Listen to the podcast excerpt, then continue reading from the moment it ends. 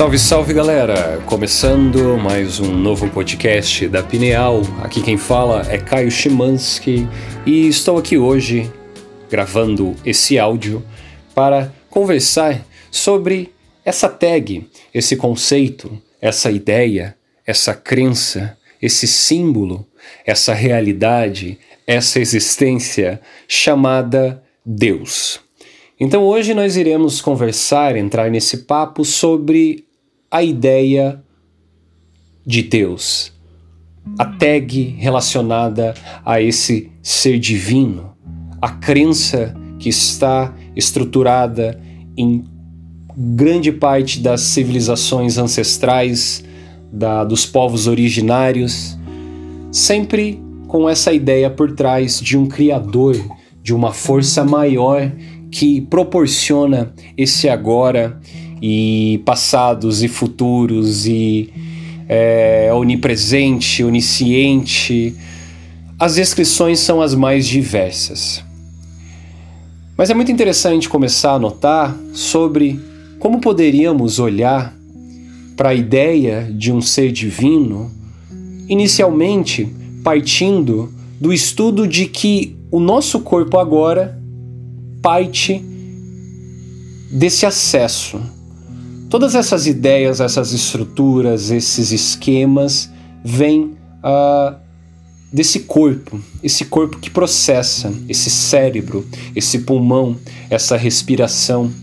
Então, quando eu me conecto com Deus, quando eu encontro Deus, quando eu percebo Deus, eu parto do meu corpo que percebe essa força.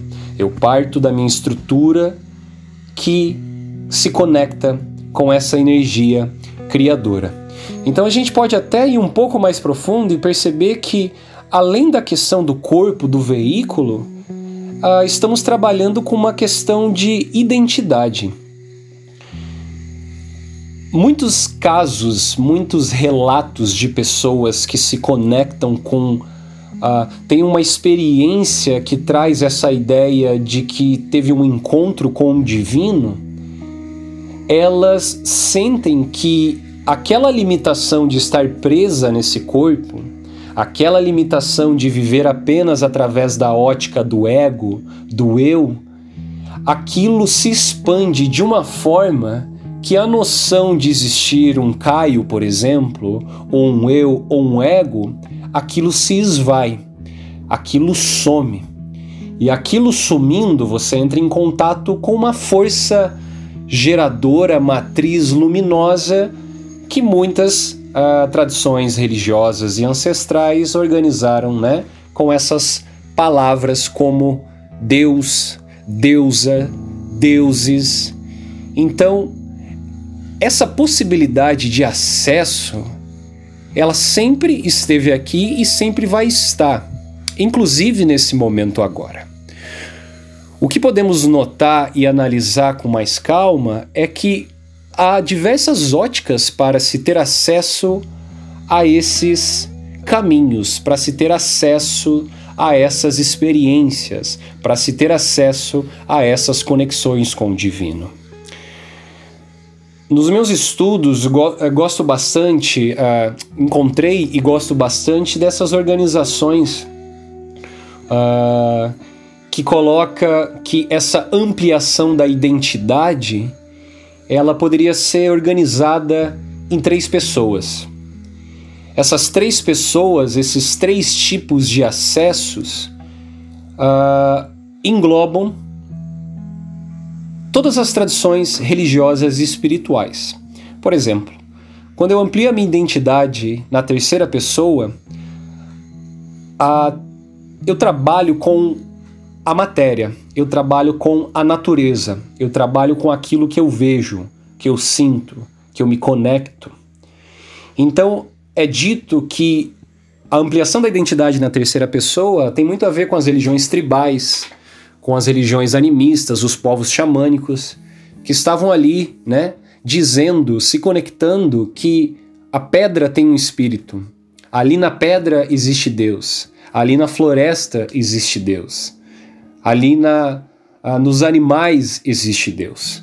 Então, quando eu capto essa força divina na terceira pessoa, eu me conecto de uma forma muito profunda, intimamente com a matéria, com aquilo que já está aqui. Poderíamos até pensar nas religiões matriarcais, que são as religiões pré-patriarcais que tinha o culto à deusa, né? O culto à Gaia, ao planeta. Então a gente vai percebendo que esse processamento dessa ideia, desse conceito, dessa crença e etc, etc, é muito delicado e surge de diversas regiões do globo terrestre. Em todo o planeta você vai ter essa história sendo contada porque tem esses corpos e essas identidades sendo ampliadas. Então, a terceira pessoa trabalha com essas visões tribais, uh, o espírito na matéria, né? Então, se você pega as religiões matriarcais, o corpo era venerado, o corpo feminino era venerado, não era uh, abusado, escondido, limitado, que nem é hoje em dia por causa desses focos patriarcais, que inclusive tem muito a ver com os nossos sistemas de crenças. Mas na segunda pessoa, na conexão, na segunda pessoa, você começa a perceber que nessa matéria uh, existem também seres humanos que estão ali por perto de você e que compartilham de um espírito, de uma alma. Então, quando você se conecta com o divino na segunda pessoa, você percebe Deus no outro. Você percebe Deus no seu semelhante, em quem está próximo. Então, é nesse, nesse tipo de ótica que entra a, a graça divina, as emoções divinas.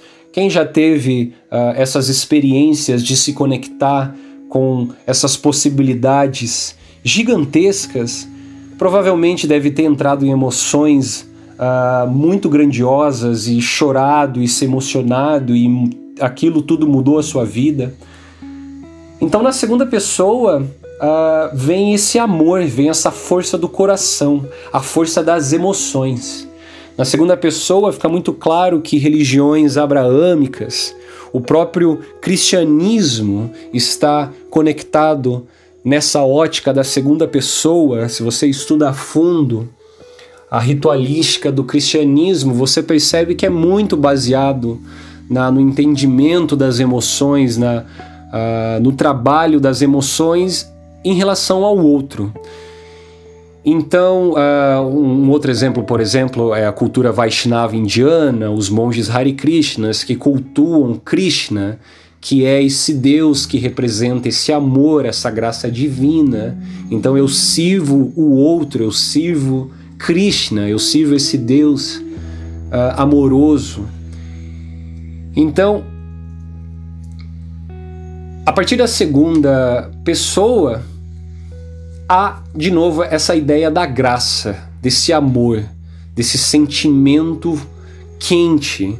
Uh, os sufis vão chamar de baraka, essa energia da graça que desce do cosmos no seu corpo e você é tomado por aquela energia divina, aquela força maravilhosa e criadora.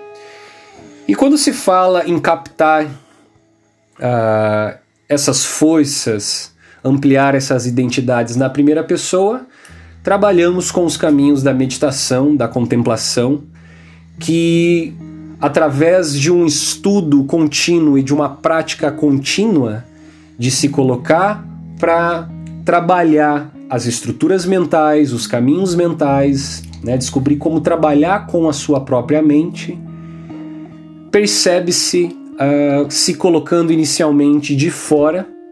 Então você chega em estágios no qual a, a noção de identidade você consegue se colocar por cima, e se colocando por cima você percebe a vida passando, todas essas coisas se materializando. Então, na primeira pessoa, você entra na, na, nas ideias da yoga, do mundo da yoga, de eu sou, você se torna um com Atman, com Deus, com essa força uh, inicial que vem todas as coisas, que se materializa todas as coisas. E indo mais profundo, você chega nos conceitos de vacuidade do campo do, das práticas budistas, uh, o vazio da conceituação, uh, mais especificamente Dharmakaya, que é esse corpo vazio, esse cenário luminoso e vasto, que inclusive está aqui agora acontecendo, mas uh, com essa qualidade luminosa e do qual todas as coisas se materializam, se desenvolvem e morrem, e isso continua eternamente em ciclos e ciclos e ciclos. Então, na primeira pessoa, você vai mais profundo no estudo da sua própria psique, uh, uh, do seu campo mental e vai chegando nesses possíveis acessos. A ideia é: alguma pessoa é melhor que a outra? É claro que não, né? Nunca uh, esse tipo de lógica funcionou. É mais interessante a gente perceber que podemos trabalhar com essas três óticas, essas três pessoas no nosso dia a dia, na nossa prática espiritual. Porque trabalhando com essas três pessoas, você consegue olhar para esses três campos: o campo da matéria, o campo das emoções e o campo da mente. Olhando para essas três pessoas, você pode captar esse Deus, essa deusa, esse vazio, essa força em campos uh, maiores, em mapas mais elaborados, que vão te dar mais possibilidades para você trabalhar e adentrar na sua vida, na sua jornada pessoal e etc. e etc. Então é bem interessante, uh, a partir dessas óticas, tentar conhecer um pouco de cada religião, de cada parte do globo terrestre, respeitar os povos originários, entender que as religiões que são mais pops, né, como religiões do cristianismo e etc., religiões acerca do cristianismo, é, elas têm sim as suas qualidades gigantescas, as suas possibilidades profundas, te coloca para ter esses acessos divinos, só que tudo sempre tem a ver com o equilíbrio entre o dogmatismo e o pragmatismo. No pragmatismo eu me coloco para praticar, para rezar, para meditar, para orar, para adorar, e a partir daí coisas vão acontecendo comigo, neuroquímicas específicas vão soltando no meu corpo, emoções vão pipocando e isso me coloca sim a esse acesso divino. O dogma serve como as escrituras, toda a estrutura teórica para organizar a nível cerebral, a nível mental, tudo aquilo que se está trabalhando. Entender a ritualística, todos os processos acerca das práticas religiosas. O equilíbrio entre essas duas coisas é o que vai fazer a gente perceber que esse Deus, essa Deus, essa força, esse vazio está aqui agora, somos nós todos porque esse momento orgânico, mesmo com todas as suas imperfeições, ele já é um milagre em estar acontecendo nessa parte do universo e que também podemos sim, através do nosso esforço, do nosso estudo e da união com a comunidade, ampliar as nossas identidades e, quem sabe, encontrar esses campos mais vastos dentro de nós, esses campos compassivos, empáticos, que captam a realidade de uma forma mais bonita, mais harmônica, mais colorida, mais elaborada, mais dinâmica, com mais movimento e as tags são diversas e etc, etc, etc. Então, se você tem alguma coisa para uh, ah, comentar ou contar alguma história sua, manda uma mensagem para a gente, pode ser pelo, pelo nosso e-mail, pelas nossas páginas virtuais, vamos conversar sobre as óticas acerca desse criador, dessa criadora, desses campos diversos, para que a gente possa sempre estar tá aprendendo juntos, se conectando e aumentando os nossos conhecimentos. Então quero agradecer a todos que andam escutando, compartilhem o nosso podcast, passe para os seus amigos e amigas que têm interesse em espiritualidade, tecnologia, yoga, meditação e biohacking. Somos esses cientistas experimentais que estamos pacientemente trabalhando com os mais diversos campos da vida. Eu sou o Caio Chimansky, você escutou a Pineal e uma boa continuação e até o próximo episódio.